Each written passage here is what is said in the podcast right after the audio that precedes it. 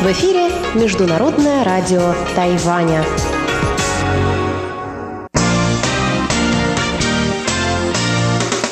Воскресное шоу с русской службой МРТ. Здравствуйте, дорогие радиослушатели! В эфире Международное радио Тайваня. Сегодня вас из тайбэйской студии приветствуют ведущие Анна Бабкова, Чечена Кулар, Мария Ли и Светлана Миренкова. Сегодня воскресенье, 17 ноября, и мы, как всегда, собрались с ведущими русской службы в студии, чтобы обсудить новую тему жизни Тайваня. Также в нашем эфире прозвучит неизменная рубрика воскресного шоу «Почтовый ящик» со Светланой Миренковой и завершит эфир передачи «Гостиная МРТ» с Инной Островской. Оставайтесь на наших волнах.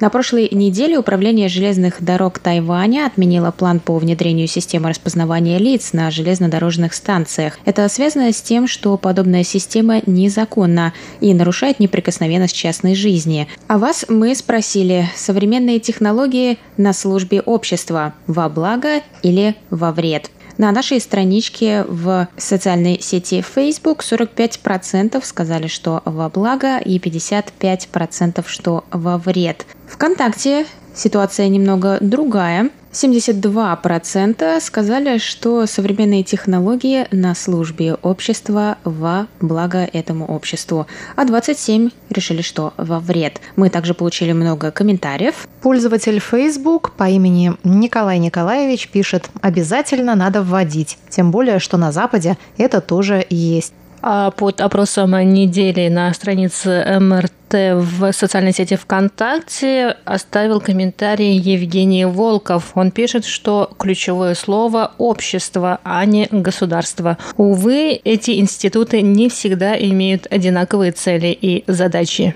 Также комментарий под нашим опросом в социальной сети ВКонтакте оставил наш постоянный слушатель Саша Сычев. Саша пишет, любые технологии абсолютно безобидны. Как их будут использовать, так они и будут служить. А вот что пишет Олег Коршунов. Смотря как использовать. Можно и во благо, и во зло применить. А наш слушатель Анатолий Клепов прислал нам такое письмо. Мое мнение во благо. Распознавание лиц – это поиск людей, которые скрываются от закона. Нам с вами что скрываться? Русская редакция в лицах во всей красоте на сайте станции и в социальных сетях, так что нам нечего бояться распознавания лиц. Мы также получили письмо от нашего постоянного слушателя Николая Егоровича Ларина из Подмосковья. Николай Егорович пишет – Мое мнение по вопросу об использовании современных технологий на службе общества положительное.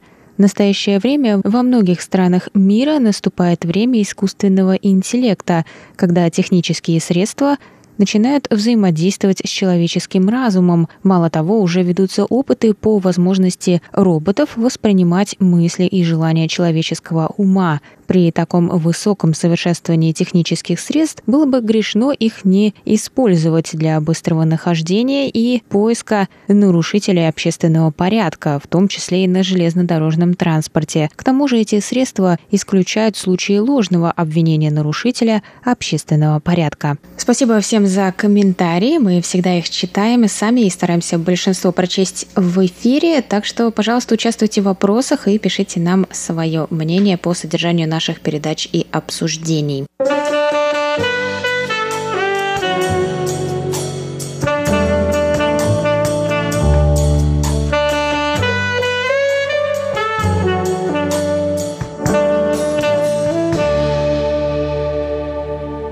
Сегодня давайте обсудим экстремальный туризм. На днях я увидела новостной заголовок такой – Извержение грязевого вулкана привлекло туристов и уничтожило урожай. Вот что произошло. На юге Тайваня, в уезде Пинду, на прошлой неделе второй раз за год начал извергаться грязевой вулкан. Судя по видео, это столб огня, окруженный бурлящей грязью. Природа таких вулканов связана с некоторыми геологическими явлениями. Они извергают грязь и газы, но грязевые вулканы не извергают лаву и не относятся к такому типу вулканов. Иногда эти вулканы достигают довольно больших размеров. Например, пару лет назад из-за извержения такого вулкана в Индонезии были эвакуированы 60 тысяч человек и 13 погибли. Грязевой вулкан в волости Ваньдань уезда Пиндун извергается, как я уже сказала, во второй раз за этот год. Фермеры, что живут буквально в 30 метрах от вулкана, разводят руками. Урожай погребен под слоем грязи. Они также рассказали, что чувствуют тепло, исходящее от вулкана. Местные власти оградили опасный участок, однако столб горящего газа в несколько метров высотой, особенно в ночное время, все равно привлек немало зевак, желающих сделать хорошее фото. Я вспомнила, а ведь правда, нередко слышишь, как люди ездят смотреть на извергающиеся вулканы, на тайфуны, места, разрушенные землетрясениями, так называемый экстремальный туризм или, как его называют, приключенческий. К нему также относят любые виды времяпрепровождения, которые можно назвать покорением высот и испытанием себя на прочность. К слову, дайвинг к такому туризму относят – скайсерфинг, горные походы, прыжки с парашютом, конечно, и другие прыжки с любых других поверхностей, вроде мостов, скал и небоскребов. Мои вопросы простые. Почему люди этого хотят и стоит ли оно того? И неспроста я их задаю своим коллегам сегодня, потому что, по моему скромному мнению, среди нас присутствуют настоящие экстремалы. Расскажите, чем из экстремальных видов туризма вы занимались и почему? А, ну, вообще, я, наверное, человек, можно, ну, можно сказать, что я человек экстремальный. Вот, я в этом году начала заниматься тайским боксом, и вот сейчас в студии я сижу с огромным синяком на руке. Это я переусердствовала вчера на тренировке. Такая своеобразная боевая травма. Вот, ну и, не, ну, в детстве, на самом деле, я не была таким вот э, экстремальным ребенком. Я не лазила по деревьям. Ну, может быть, был какой-то период, но после пары происшествий я это дело все оставила. И э, очень долго даже на велосипеде не каталась, потому что мне было лет семь, и я на велосипеде врезалась просто в здание лицом, поэтому после этого я не садилась за руль. А вот. И да, действительно, я люблю ощущение адреналина, вот экстрима. А здесь, на Тайване, я, я летала на параплане в местечке Ванли, об этом я даже делала пару выпусков. Потом а, в, на Филиппинах я тоже скатывалась по такой вот канатной дороге, когда тебя привязывают просто на веревке, и ты там, сколько там, не знаю, ну, может, 500 метров где-то вниз с горы летишь. Но вообще самая моя большая мечта – это прыгнуть с парашютом. А я один раз прыгала с парашютом, парашютом, но это было лет 15 назад, наверное, может быть, чуть поменьше в Москве, в Подмосковье, когда это было можно делать. Но с инструктором я прыгала не одна. И это, ну, это не, незабываемое ощущение. Еще у меня самая большая мечта все-таки научиться более-менее профессионально дайвить. Вот, потому что я боюсь воды, особенно вот глубокой воды. А, дайвингом я занималась в Египте один, один раз, я, я спускалась под воду, но было очень страшно, и поэтому я закончила там буквально через несколько минут свое погружение. А, и вот у меня такой вот страх. А так, если бы этого страха не было бы, мне кажется, на Тайване это просто рай для дайверов и вообще всех тех людей, кто любит заниматься такими экстремальными а, водными видами спорта спорта. Ну вот скажи, ты сейчас упомянула, что было страшно. Просто мне казалось, что люди, которые занимаются чем-то экстремальным, им не страшно, поэтому они могут этим заниматься. Или все-таки есть какое-то ощущение страха? Потому что я бы, например, если бы я боялась воды, я бы и не решила пойти заниматься дайвингом, не стала бы платить там деньги за инструктора и так далее. То есть изначально. Но это своеобразный вызов. Это все равно это, ты бросаешь такой вызов сам себе. Мне страшно. Я даже вот, э, когда на параплане летал, когда мы только вот поднимались в воздух, воздух, в небо. Мне было страшно, ну, а потом, а потом приходит ощущение полного умиротворения, например. это у меня такое было. А, но это все зависит, конечно, от видов э, спорта, от видов э, деятельности, потому что э, почему я боюсь воды, это у меня, опять же, с детством связано. А я просто чуть не утонула в горной речке, тоже там в каком-то возрасте, лет 7-8 мне, наверное, было. После этого у меня очень большой страх воды, и до сих пор он у меня. Я не могу никак его перебороть. У тебя были тяжелые 7 лет, и велосипед, и речка. Да, у меня, да, ну, вроде казалось бы, что я была очень тихим ребенком, но оказывается, если так вспоминать, очень много всего было. Э, я, наоборот, в отличие от Чечены, в детстве была очень экстремальным ребенком, а с возрастом это все как-то постепенно проходит. Э, но у меня очень экстремальный папа, и, наверное, это была причиной всего. Он меня с детства приучал к экстриму. Он даже сейчас уже под 60, наверное, и он до сих пор э, любит экстрим. Он даже собрал себе маленький хеликоптер и получил права и летает. Ну, как бы это называется вертолет, но он такой маленький, я не знаю, даже не знаю, какое там название есть у него специальное.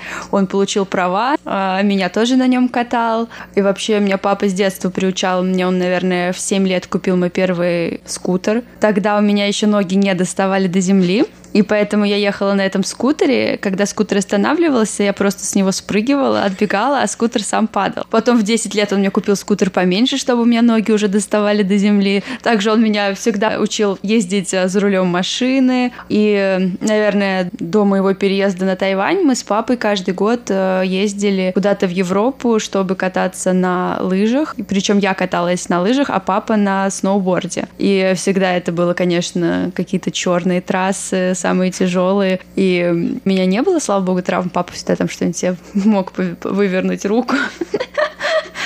Вот, и поэтому, да, я с детства была приучена к экстриму, но сейчас э, постепенно от этого как-то отхожу и уже давно не каталась на горных лыжах, поскольку здесь негде даже кататься.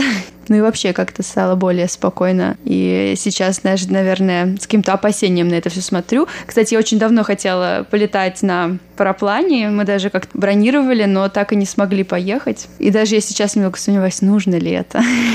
Ну, там ничего страшного нет. Ну, все зависит от инструктора, естественно. Вот, и с первого раза никто тебя не пустит одному. Ну, да, да. Да. Я никакой не экстремал, я страшный трус, я всего боюсь. Но вот я не боюсь высоты совершенно, она меня не пугает. Поэтому по горам я лазю совершенно спокойно, я очень это дело люблю, но по собственной воле с горы вниз я никогда не прыгну. И у меня не было никогда ни желания прыгать с парашютом, ни желания прыгать со всех этих башен, откуда там прыгают все с большим энтузиазмом, с инструктором или без, боже упаси. Погружаться под воду я тоже никогда не хотела, с меня снорклинга вполне достаточно, то есть маска с трубкой, и то, что я с ней там вижу под водой, меня абсолютно устраивает, удовлетворяет. И больше мне не хочется погружаться к акулам, нет, спасибо. Я человек 33 несчастья, потому что со мной все время что-нибудь такое происходит, даже когда я просто иду по улице. Я совершенно спокойно могу на пустом месте упасть. Я демонстрирую коллегам, у меня на руке очень большой шрам, который я таким образом просто гуляя во дворе с собакой получила, едва не оставшись без руки. Ну, просто упав на ровном месте, даже не знаю, обо что я так напоролась. Я падала с лошади, падала с велосипеда два раза. Один раз я упала челюстью об каменный тротуар, второй раз я сломала руку. Ну, я катаюсь все равно на велосипеде, это меня не отвратило. Я просто стараюсь больше с них не падать. А, и, ну, мне два раза нужно было упасть, чтобы понять, как плавно тормозить. Что еще? На скутере я никогда в жизни кататься не буду, боже упаси. Мне велосипеда вот так уже достаточно. Хорошо, что я со скутера так не навернулась. Но из экстремальных видов туризма, я не знаю, ну, мое хождение по речке, наверное, кто-нибудь сочтет экстремальным потому что, ну да, я понимаю, по ней ходить, конечно, опасно, там скользко. Я говорю о походах по горным речкам, которые популярны на Тайване и в Японии. Вот тут у нас есть местечко Улай под Тайбэем, там высокие горы и множество речек, которые то пересыхают, то наоборот наполняются водой. И мы с друзьями, приобретя такие рыбацкие башмаки специальные, типа валенок таких на фетровой подошве, ну, чтобы не скользить очень сильно, которые цепляются все-таки за скользкие поверхности. Мы таким образом ходим по этим речкам. Очень часто люди так гибнут на Тайване. Ну, не часто, но раз в год это случается с кем-то, потому что, например, ты идешь вниз по руслу, а если сверху по течению прошел дождь, река быстро наполняется водой, и потом она вся очень быстро падает, эта вода вниз, и может просто вот таким образом тебя снести, сбить с ног и так легко утонуть. С нами, к счастью, этого пока не произошло, и, надеюсь, не произойдет. Не так часто мы это сейчас делаем, как раньше, но Просто я не испытываю страха, когда я это делаю. Мне кажется, мы довольно аккуратно там лазим. И там так красиво, и там такой свежий, чистый воздух, и там так хорошо и прохладно летом. И никаких вот таких страхов у меня вот пока, ну, нет. Я спокойно лазю по камням, цепляясь там чем-то за, за лианы и веревки. Высоты я не боюсь. Ну да, я могу, конечно, наверное, упасть но у меня вот, ну, вот этого страха у меня нет. У меня есть страх скорости и страх полета вниз, наверное. Я даже не знаю, я никогда об этом раньше не задумывалась. Вот я сейчас думаю, какие у меня страхи еще имеются. Еще один раз я попыталась тут заняться серфингом. А, поехала на побережье, взяла, значит, инструктора, который меня бросил просто в море и пошел сам кататься. А меня унесло меня унесло в открытое море, потому что начался отлив. А когда на Тайване начинается отлив, он очень быстро, вот вода очень быстро отступает, и я пыталась просто, я легла на этот все, ну, на эту доску, да, и пыталась грести руками вперед вместе с ней. У меня ничего не получалось, мне просто не хватало сил, чтобы выгрести. И кончилось тем, что я начала кричать, чтобы меня оттуда вытащили, меня на лодке подплыли, забрали оттуда. А так меня бы, наверное, унесло. Такое на Тайване тоже случается. Ну да, меня такие неудачи неудачи все-таки не отвращают. А, еще я как-то поехала в Канаду и съехала там э, на сноуборде с большой горы. Вот, ну, при, приехала.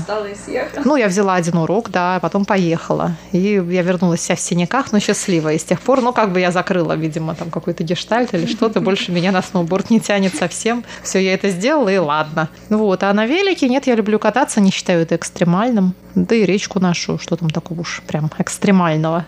А я встречаю, мне кажется, экстремальные вещи на Тайване в повседневной жизни. Это один из... Перейти дорогу.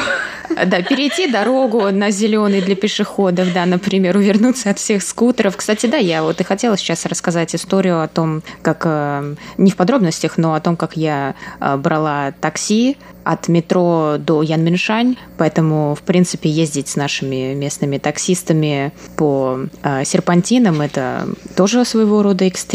Потом, э, я думаю, что я связываю экстрим больше вот э, с такими какими-то, да, поездками на машине или еще на чем-то. Даже я тоже вспоминаю, как э, мы ездили пару лет назад э, на чайной плантации. Там очень интересный был опыт, когда машина едет по настолько узкой дороге, которая не асфальтирована, а как бы выложена, ну, там, либо земля, либо какой-то гравий, э, который совпадает, в принципе, размер дороги с расположением шин, то есть она настолько узкая. А вниз там много тысяч метров, и ты их все можешь видеть. Мне кажется, что это уже достаточно экстремально, ведь это просто транспорт, который привозит тебя с одного места до другого, там, красивого места и так далее. То есть мне для, для этого не нужно прыгать с парашютом. Вот. Но да, наверное, я себя отнесу к трусам. И в детстве я тоже была таким ребенком. Никогда мне не хотелось никуда лезть. Думаю, что моим родителям со мной крайне повезло. Никакие руки, ноги никуда совать, убегать ни в коем случае. Я почему-то отдавала себе отчет. В подростковом возрасте я прыгала там с тарзанки в речку, но это максимум, и это довольно экстремально для меня, опять же, потому что я не умею плавать. Поэтому, да, я не горю желанием, но мне вот было бы интересно, конечно, узнать, почему люди, которые это выбирают, это выбирают. То есть чувствуют ли они страх или наоборот не чувствуют, или они как бы получают от этого а, больше адреналина, чем они испытывают страха, или это одно и то же. То есть, ну, мне просто было бы интересно вот покопаться в голове у людей, которые вот любят этим заниматься. А я лично знаю людей, которые, например, на Тайване увлекаются тем, что гоняются за тайфунами. Есть такие люди, и главное, что у них есть дети. Меня вот это больше всего поражает. Ну да, и я знаю, в Америке есть люди, которые бегают за торнадо таким же образом. Прям вот идет торнадо, они едут за ним на машине и снимают. Я не знаю, это тщеславие какое-то, чтобы выложить это потом в Инстаграм, или просто чтобы самому себе показаться героем, или ну, какие-то они получают, наверное, от этого острые ощущения. Туры в Чернобыль? Туры в Чернобыль, мне тоже это не кажется сейчас экстремальным, так как, по-моему, уже понятно, что таких больших последствий, которыми нас все так пугали, на самом деле нету уже от посещения Чернобыля. Ну, мне как раз это очень понятно. Я бы сама с удовольствием съездила бы в Чернобыль, ну, без удовольствия, но просто съездила бы в Чернобыль, чтобы просто посмотреть э, на последствия этой катастрофы сейчас и вот как оно вот сейчас все это происходит. Посмотреть на города привидения, это же очень интересно, мне кажется. Это, в конце концов, часть нашей истории. Вот это мне тоже не кажется экстремальным. Вот все, что вызывает страх и все, что действительно чревато большими рисками получения травмы, а то и просто потери жизни, вот это да, это экстрим, а так? Острые ощущения бывают разные. А вас, дорогие друзья, мы спросим следующее. А вам нравится экстремальный туризм?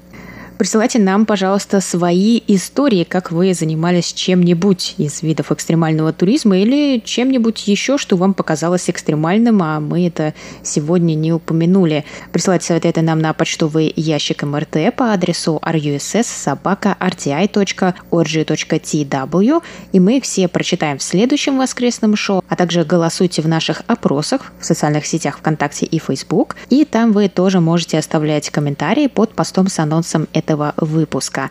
Также слушайте прошлые выпуски воскресного шоу на нашем сайте. На этом воскресное шоу с русской службы Международного радио Тайваня подошло к концу. С вами были ведущие Анна Бабкова, Чечена Кулар, Мария Ли и Светлана Миренкова. Спасибо, что оставались с нами. До новых встреч на волнах МРТ. Пока!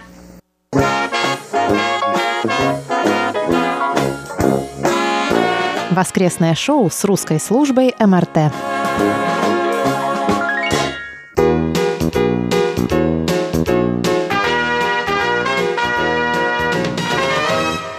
Здравствуйте, дорогие слушатели! В эфире почтовый ящик МРТ и с вами его ведущая Светлана Миренкова. В начале выпуска давайте по традиции назовем имена слушателей, кто написал нам письма и рапорты на этой неделе. Василий Гуляев, Александр Пруцков, Николай Егорович Ларин, Сергей Безенков, Владимир Бондар, Константин Барсенков, Алексей Веселков, Владимир Китаев, Владимир Андрианов, Денис Косолапкин, Румен Панков, Романа Рау, Сидхарта Батачаре и Андреас Муэклих.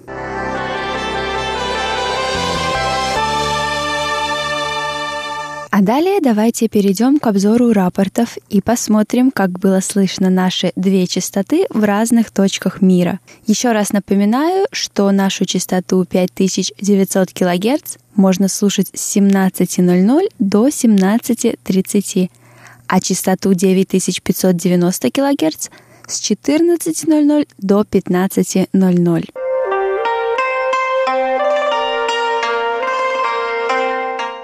сожалению, согласно рапортам наших слушателей, на частоте 9590 кГц до сих пор существуют проблемы со слышимостью.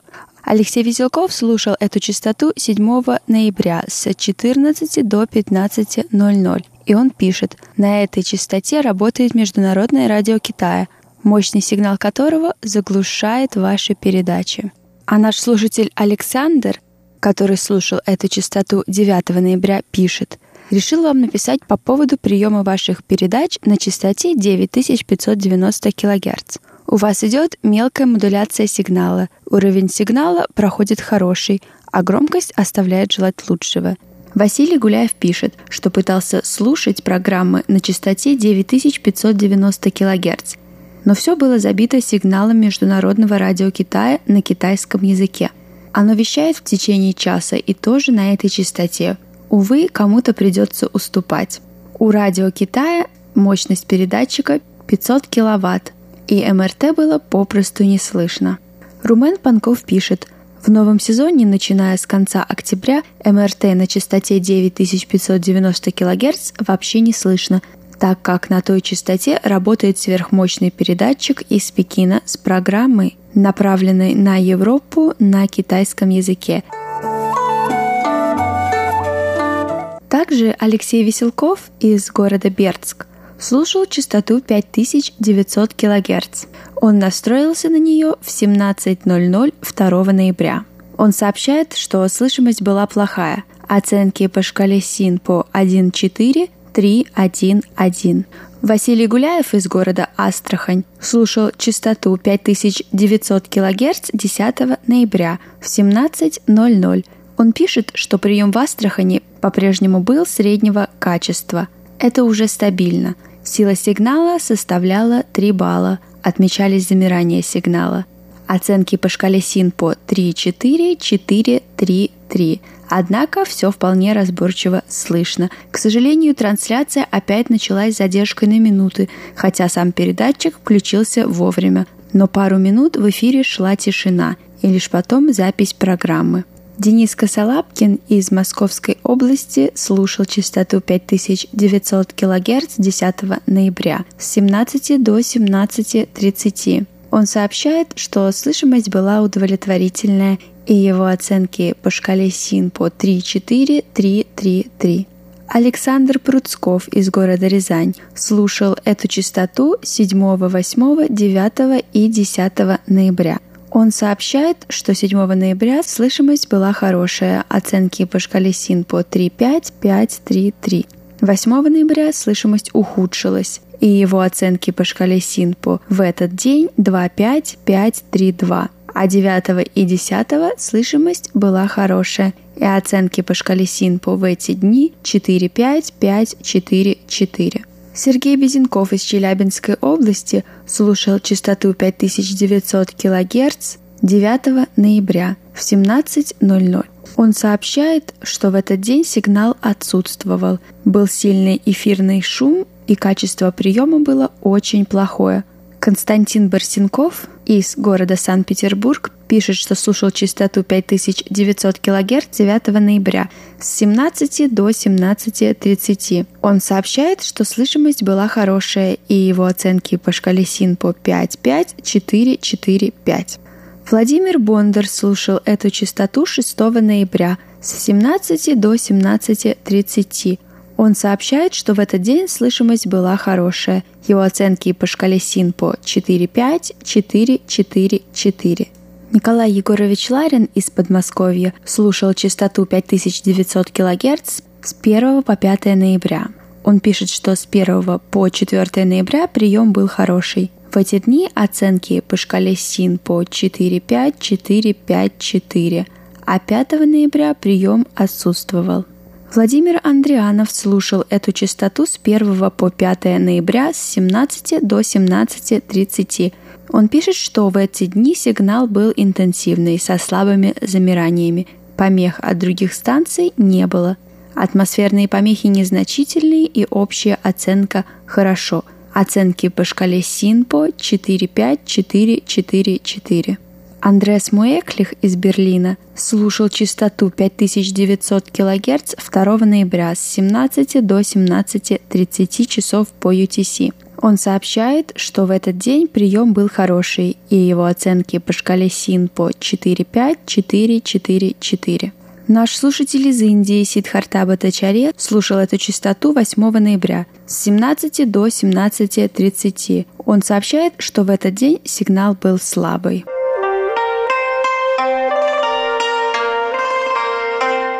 А далее давайте посмотрим, что написали нам наши слушатели на этой неделе. Владимир Китаев пишет «Благодарю вас за решение озвучить мое письмо в эфире МРТ в предыдущей передаче «Почтовый ящик». Я получил глубокое удовольствие от услышанного, но это несмотря на то, что мое письмо было зачитано не полностью. Также ведущая передачи перепутала два слова «поборник» и «противник». Уважаемый Владимир, приношу вам свои извинения за допущенную мной ошибку. Действительно, смысл этих двух слов радикально противоположный и полностью меняет суть вашего письма.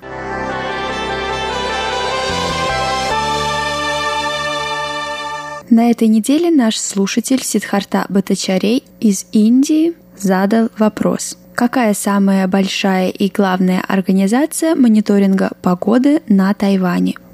На Тайване такой организацией является Центральное метеорологическое бюро The Central Weather Bureau. Это правительственный институт метеорологических исследований и прогнозирования. В дополнение к метеорологии Центральное бюро погоды также проводит астрономические наблюдения, сообщает о состоянии моря, проводит исследования в области сейсмологии, а также предоставляет отчеты о землетрясениях. Эта организация находится в Тайбэе и управляется Министерством транспорта и коммуникации. А у меня на этой неделе все. Спасибо, что остаетесь на волнах нашей радиостанции. Я еще раз хочу напомнить, не забывайте присылать ваши письма и рапорты на наш электронный адрес russsobaka.rti.org.tw. Также не забывайте посещать наши соцсети Facebook и ВКонтакте – заходите на наш сайт ru.rti.org.tw и не забывайте смотреть наш YouTube-канал. С вами была ведущая Светлана Миренкова. До встречи на следующей неделе.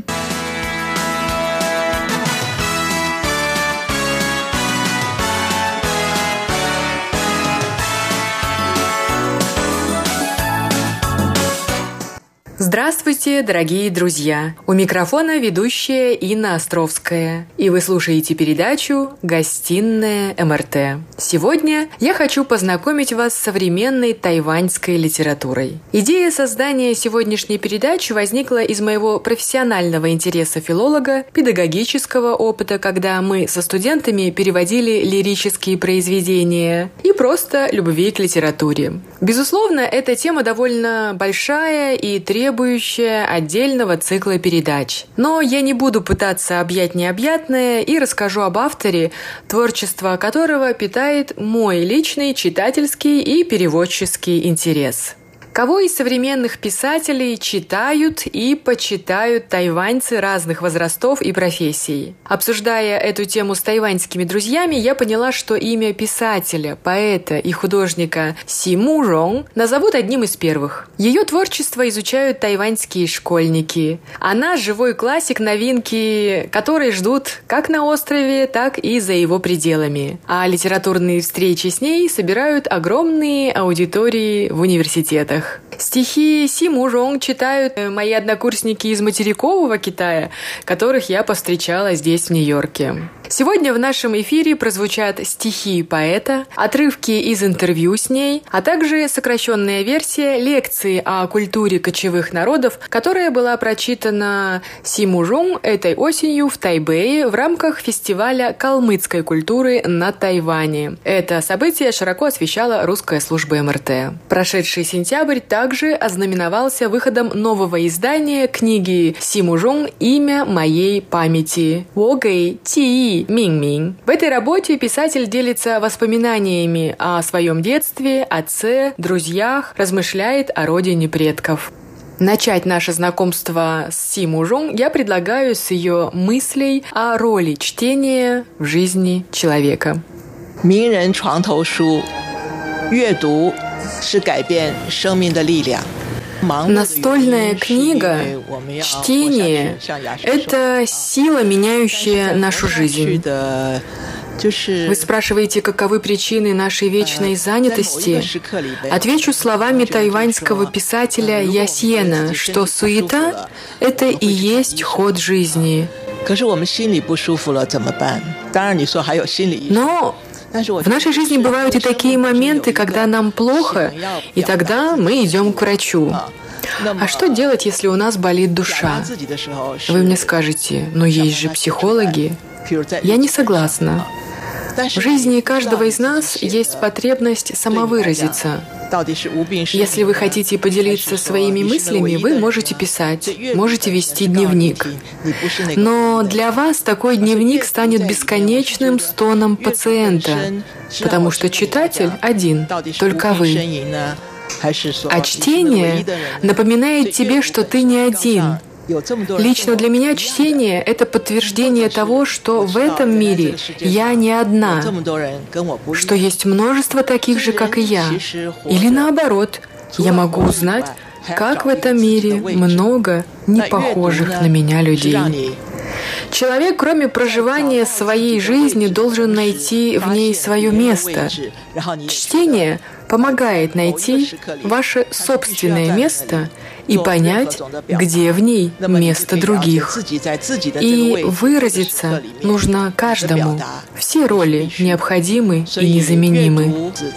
Чтение способствует самопознанию и дает веру в себя. 呃，让我们能够多了解自己，呃，对自己有一点信心。 Симу Рong родилась 15 октября 1943 года в материковом Китае в провинции Сычуань в городе Чонгтинь в семье этнических монголов. После нескольких лет проживания в Шанхае и Гонконге в 1954 году ее семья обосновалась на Тайване. Разглядывая фотографии юности, Симу Рун говорит, что не ощущала себя другой, чем-то отличающейся от своих одноклассников. Пока однажды на уроке географии учитель не высказался резко о монголах. Тогда весь класс обернулся на нее. Конечно, после уроков дети, забыв о сказанном, как и прежде, играли с ней и оставались ее друзьями. Но она больше не сказала тому учителю ни слова. Спустя годы Симужун признается, что была не права, и если бы встретила того учителя, то принесла бы свои извинения. Вероятно, он не хотел обидеть ее и решил таким образом лишь развеселить класс. Через годы она поняла, что китаец, или, как она сказала, ханец, может стать твоим верным другом на всю жизнь. Также она усвоила важный урок. Только посмотрев на свою нацию глазами другого, с критической точки зрения, ты можешь лучше понять свою культуру. А тогда предвзятость учителя географии ранила ее, потому что его слова сильно отличались от того, что ей рассказывали о предках ее родители.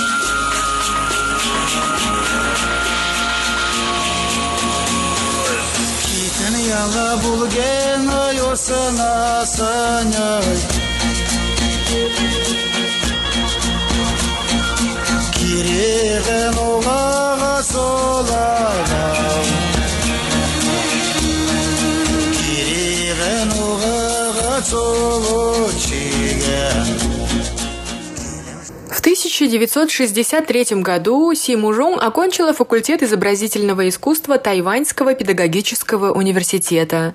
Успела поработать учителем средней школы, а в 1964 году поступила в Королевскую академию изобразительного искусства в Брюсселе, получив за годы учебы стипендии мэрии города и королевской семьи. В Брюсселе Симужун было одиноко, и как давнее лекарство от тоски по дому и близким, ее спасали стихи.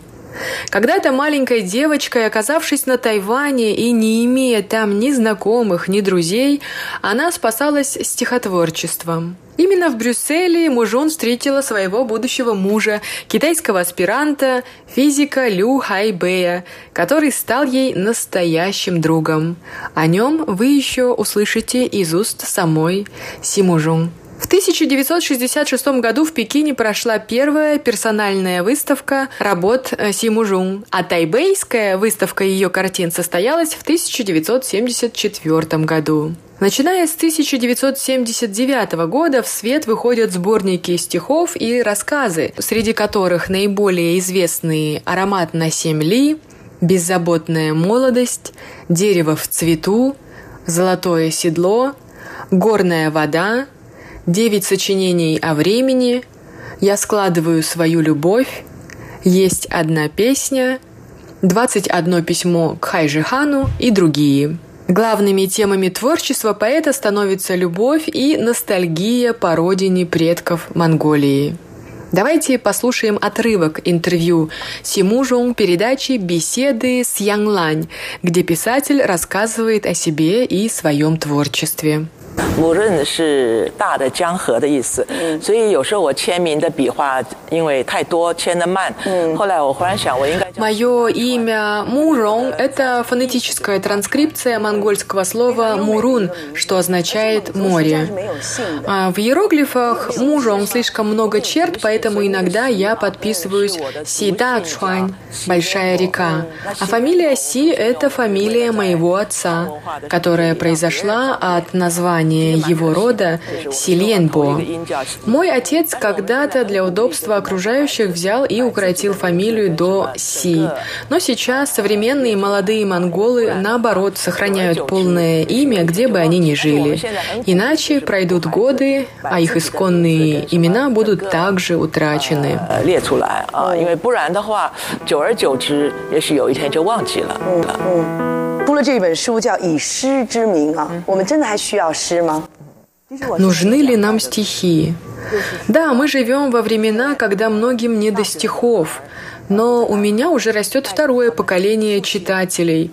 Молодые юноши и девушки, студенты находят на книжных полках родителей мои книги с автографами и приходят на наши встречи с этими книгами. 到了某一个年龄，可能在你心里你把它给忘了啊，但是那个你读到那个， Я считаю, что стихи всегда с нами. Вы можете долго не читать их, но наступит момент, когда они словно разбудят вас. Я писатель, я пишу всегда. А у читателя складывается впечатление, что я то появляюсь, то исчезаю. Но я именно тот, кто пробуждает вас. Стихи всегда живут в нашем сердце. Просто в один момент забытые чувства просыпаются. А если вы забыли эти эмоции, в этом нет ничего страшного. А если они всегда с вами, это прекрасно.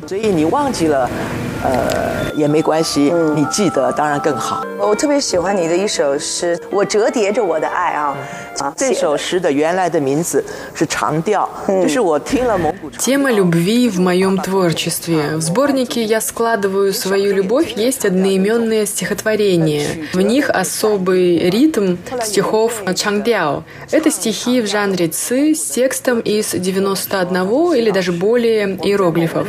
Эти стихи Чангдяо когда-то читал мой отец, моя бабушка. В монгольском языке есть слово «ногла» — «складывать». И я, услышав его, написала первую строчку. «Я сложу свою грусть, расстелив пред тобою любовь».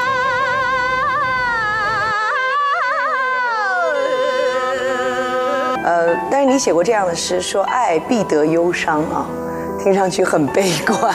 那是年轻的时候。 Любви нужна печаль. Всегда ли любовь несчастна? В молодости – да. Но, конечно, у любви много счастливых моментов. Я еще пишу о любви. Если доживу до 80 лет, то продолжу это делать. Я помню несколько русских поэтов, женщин, стихи которых о любви, написанные в преклонном возрасте, потрясли меня своей глубиной и красотой. Я считаю, что чувство молодой девушки, стихи. Да, это всегда стихи.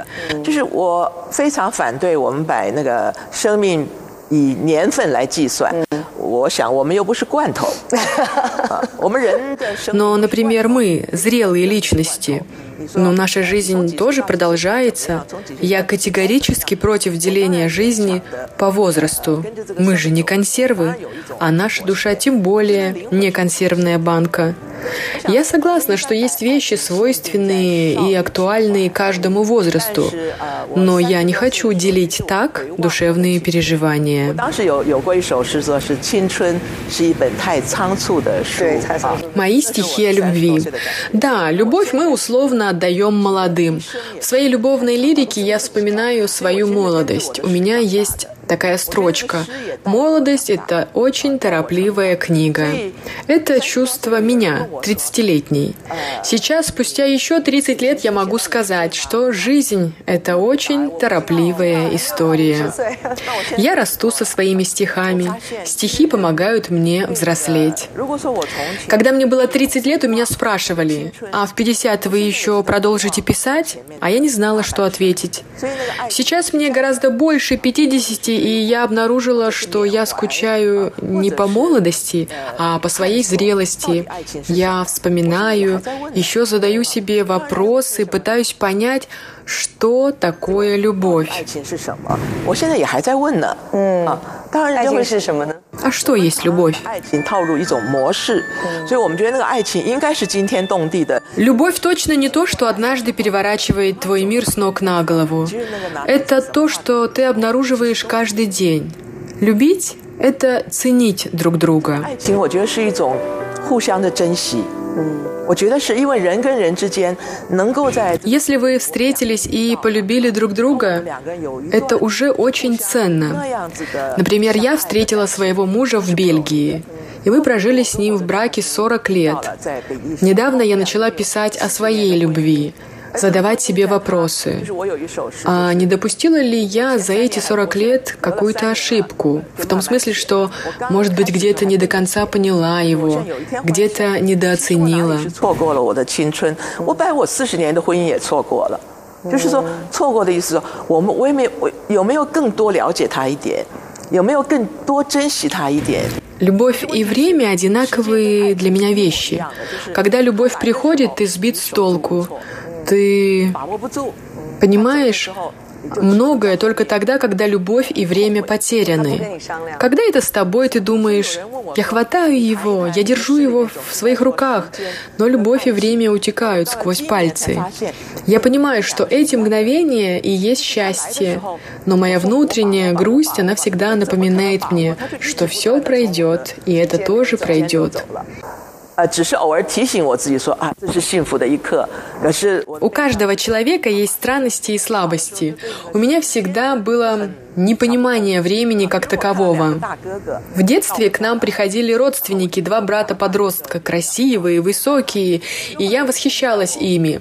А потом моя мама показала их фото в детстве, и я была так растеряна, я не понимала, как они могли быть малышами. Время для меня загадка. Э, Какая картина для вас олицетворение любви?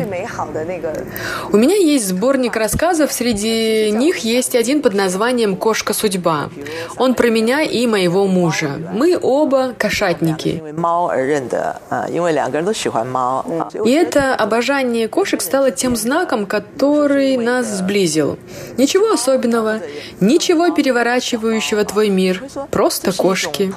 Я думаю, мои стихия любви нравится людям, а, потому что они не сумасшедшие любви, а той, что мы обнаруживаем ежедневно, а может и не обнаруживаем. После прочтения многих книг мы определяем любовь в какие-то рамки, модели, например, любовь до гроба. Когда кто-то любит вас, вы оцениваете это по выдуманной шкале, несуществующему лекалу. Часто вам кажется, что он не дотягивает до ваших представлений и идеалов. Тогда этот человек уходит. И только потом вы осознаете, что все там было. И правильные слова, и верные поступки. Вот тогда от понимания, что вы натворили, сколько нанесли обид ему, да и себе, у вас уходит почва под ногами. 当你爱的对象啊已经离开你的时候，那个心中的爱还会活着吗？ Скажите, а что стало с вашей любовью после того, как 好久不见， не стало вашего мужа? 问我。还在？我觉得他好像没有。刚开始我当然很悲伤，所以有时候我很怕。您看我现在可以这么说，李先生好吗？我就完了，我就 Наша любовь жива, несмотря на то, что его нет. В самом начале мне было очень горько и плохо. Это сейчас я могу говорить об этом. Могли спросить меня, как твой муж? Это было выше моих сил, поэтому если я кого-то видела издалека, я пыталась спрятаться, убежать, чтобы не столкнуться, чтобы не отвечать на этот вопрос. Я ведь могла разрыдаться и плакать весь день, поэтому я пряталась. А как-то приехал из Австрии наш общий друг и спросил меня про мужа. «А как мистер Лю?» А я ответила, он на небесах. Мой друг заплакал. А я чувствую, что мой муж со мной. Рассказ «Последняя складка» посвящен моему мужу. В 1992 году мы вместе ездили с ним в Монголию. Я ему много рассказывала о родине, степи, монголах, а он все слушал, слушал. Я ему говорила, ты мне просто одолжи свои уши, не задавай вопросы, не спрашивай, просто слушай. Мне надо было рассказать свою историю, прежде чем написать. И он слушал меня. Сейчас я иногда забываю, что его нет, и разговариваю с ним. 会跟他说，还会想说 回去跟他说什么。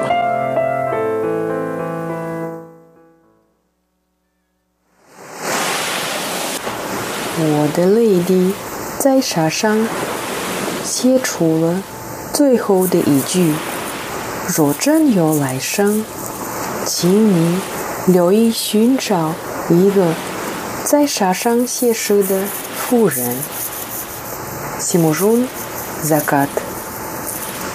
Слезами моими написаны строчки на белом песке. Переродившись, молю, снова найди меня, песочную поэтессу твою.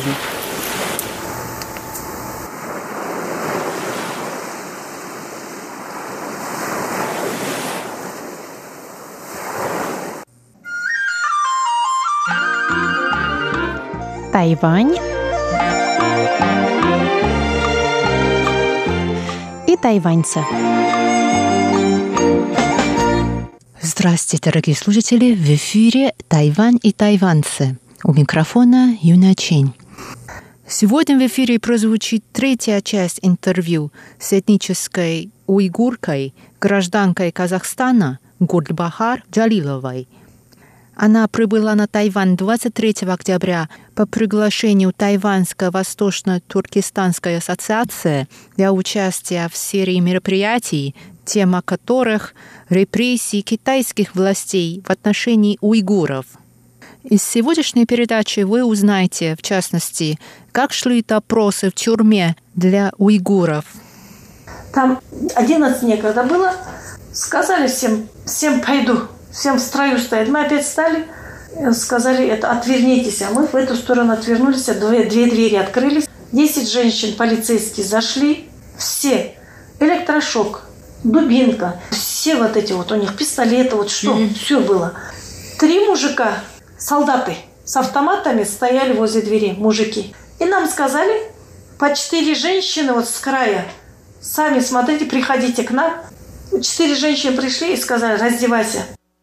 И эти женщины раздеваются, и там девчонка была молодая, ей, наверное, 17 или 18, она плачет, ее потом электрошоком. Чего плачешь? Раздевайся.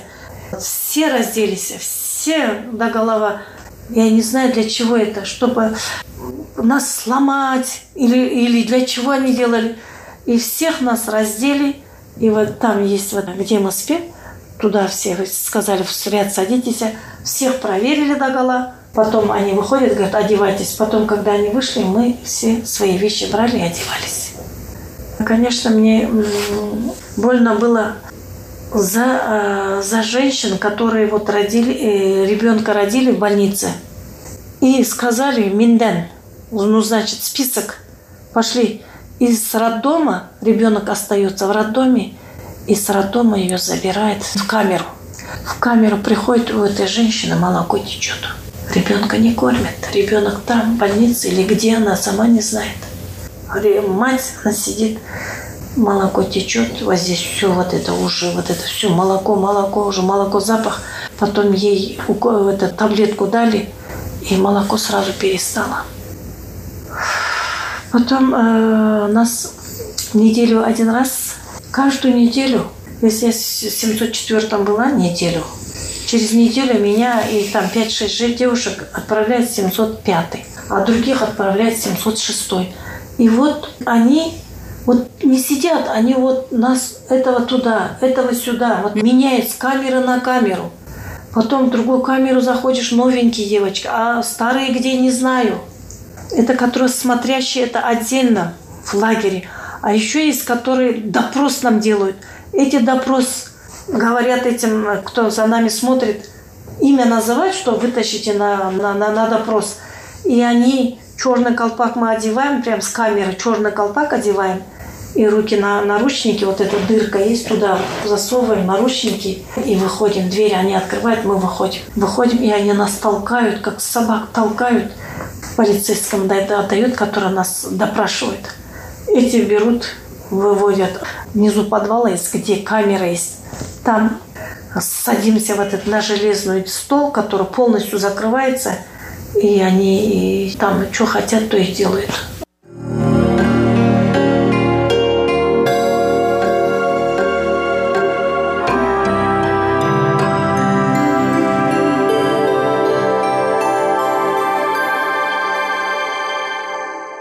Допрос начинает делать. Первый раз 24 часа допрос сделали. Ни воду, ничего не дали. Потом, говорит, распишись. Я говорю, не буду расписываться. Если ты не будешь, мы тебя все равно заставим. Ты еще как будешь? Потом второй день они мне, когда надо допрос, уже не в эту комнату, где вот под землей, они меня вытащили на улицу. Я даже не знаю, я у меня в колпаке была. На улицу вытащили эти, эти которые допрос делают, и завели в другую комнату. И я думаю, там камеры нету. А где камеры нету, они вот там и бьют, и вот так вот издеваются, что хотят, так и делают. Насилуют, э, мы, я у девочек много спрашивала, насиловали, они ни да, ни нет, ничего не говорили. А я про себя могу сказать, что там э, полицейский 27 лет – он говорит, я тебе по-хорошему говорю, ты по-хорошему, говорит, не понимаешь. Я тебе говорю, распишись, распишись, ты не расписываешься. Теперь ты, раз не понимаешь, я тебе по-плохому буду. И он взял, штаны снял, говорит, я сейчас, если не будешь расписываться, я тебе... Потом я ему говорю, вот штаны снял и вот так. А потом говорю, у тебя что, говорю, матери нету на своем языке. Я говорю, я говорю, казах. Я говорю, у тебя что, матери нету? У тебя что, сестры нету? Я тебе матери гожусь, я тебе сестры гожусь. Ты как ты можешь вот так, у тебя как рука поднимается вот так. Он меня взял. Ты посмотри на себя. Ты, говорит, на кого похожа? Ты, на, говорит, на зверя похожа, ты на человека не похожа. Ты посмотри, а у меня волосы нету, лысая, лицо грязное, вот это вот потеем, вот это, вот это грязь, все а везде болячки. Вот тут на шее, везде вот так болячки. Он мне говорит, ты как ты можешь, ты как, ты как, ты что, как ты можешь быть похожа на мою маму? Как ты можешь быть похожа на мою сестру? Ты, говорит, на зверя похожа. Ты посмотри на свой вид, говорит, ты на кого Как ты можешь так говорить? Потом я ему сказала, вот так мне цепи руки. Я вот так так. Я говорю, ты что так делаешь? Почему так? Я говорю, ты лучше убей меня, застрели меня, говорю, чем вот так делать. Потом он вот так. Что, силы у тебя появились? Что? Я говорю, ты меня лучше убей, застрели, чем вот так говорить, чем вот так делать. Я потом, я на него начала кричать. Я говорю, я готова умереть. Я готова, я не боюсь умереть. Я ему вот так сказала. Он потом вышел, покурил, покурил, сошел. Потом позвонил кнопку, там, который смотрящий в лагере, полицейские женщины, стол открыли, говорят, уведите ее. Они меня забрали. Забрали. Потом мне плохо стало, меня в больницу повезли.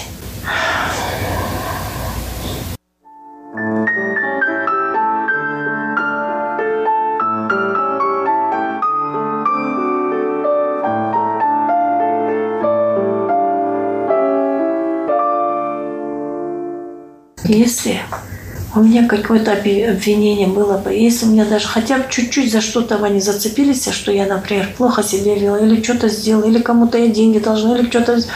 Они меня бы давно бы убили. Нет, у меня никакое обвинения нету. Единственное, я мусульманка, я уйгурка. Единственная моя вина вот это. А так, у меня никакой вины нету.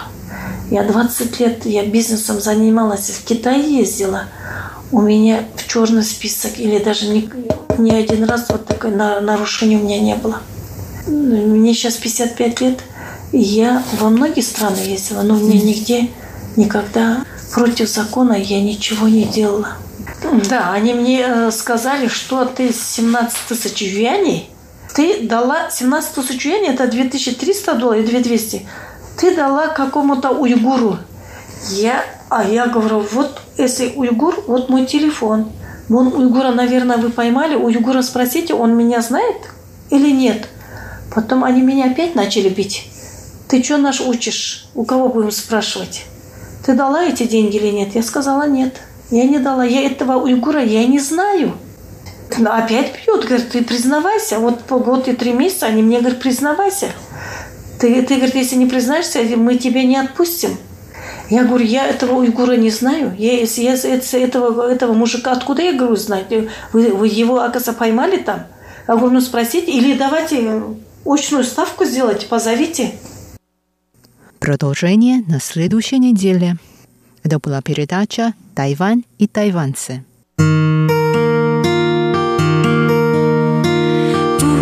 无限的爱向全世界传开， 永恒的关怀来自他。